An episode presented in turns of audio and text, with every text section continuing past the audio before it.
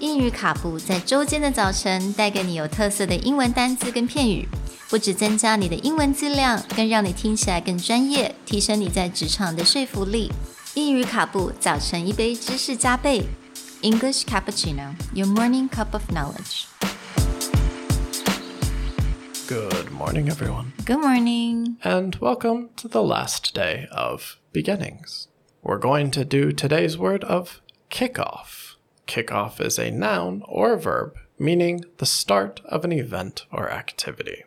It is spelled K I C K hyphen O F F. 那今天的单字是 kick off。那 kick off 它可以是名词，也可以是动词。中文的意思就是开始。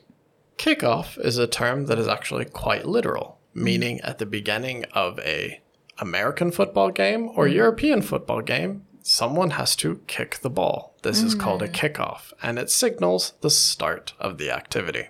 Yeah, and I often hear this. Um, 在职场当中，there's a kick-off meeting. A kickoff event, kickoff ceremony. But now we've taken this quite literal kick a ball to begin the activity Right. to now be associated with, you know, when you have the first week of university, they usually have like a freshman kickoff. Yeah. Like to orient all the students. Mm. When someone joins a new company or you form like a new event for the year, it's like our kickoff meeting for mm. the week of seminars. Right, exactly. 所以我们今天用这个非常 exciting 的字来 kick off your weekend. Yeah. And then you'll hear it, yeah, exactly like that as a verb. Like, how are you going to kick off this weekend? Meaning is like, how are you going to start? But usually in terms of like, do something exciting. It's not like, how are you going to kick off your weekend? Uh, I'm going to sleep test. in and watch Netflix, right? That's not that exciting. But it's like that sort of excitement because Yeah. the games have begun.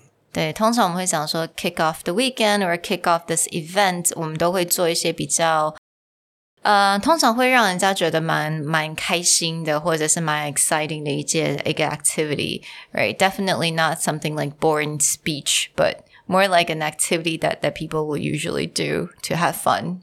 So, as this is Friday's episode, we hope that you can kick off your weekend with something exciting. We'll see you next week. Bye. Bye.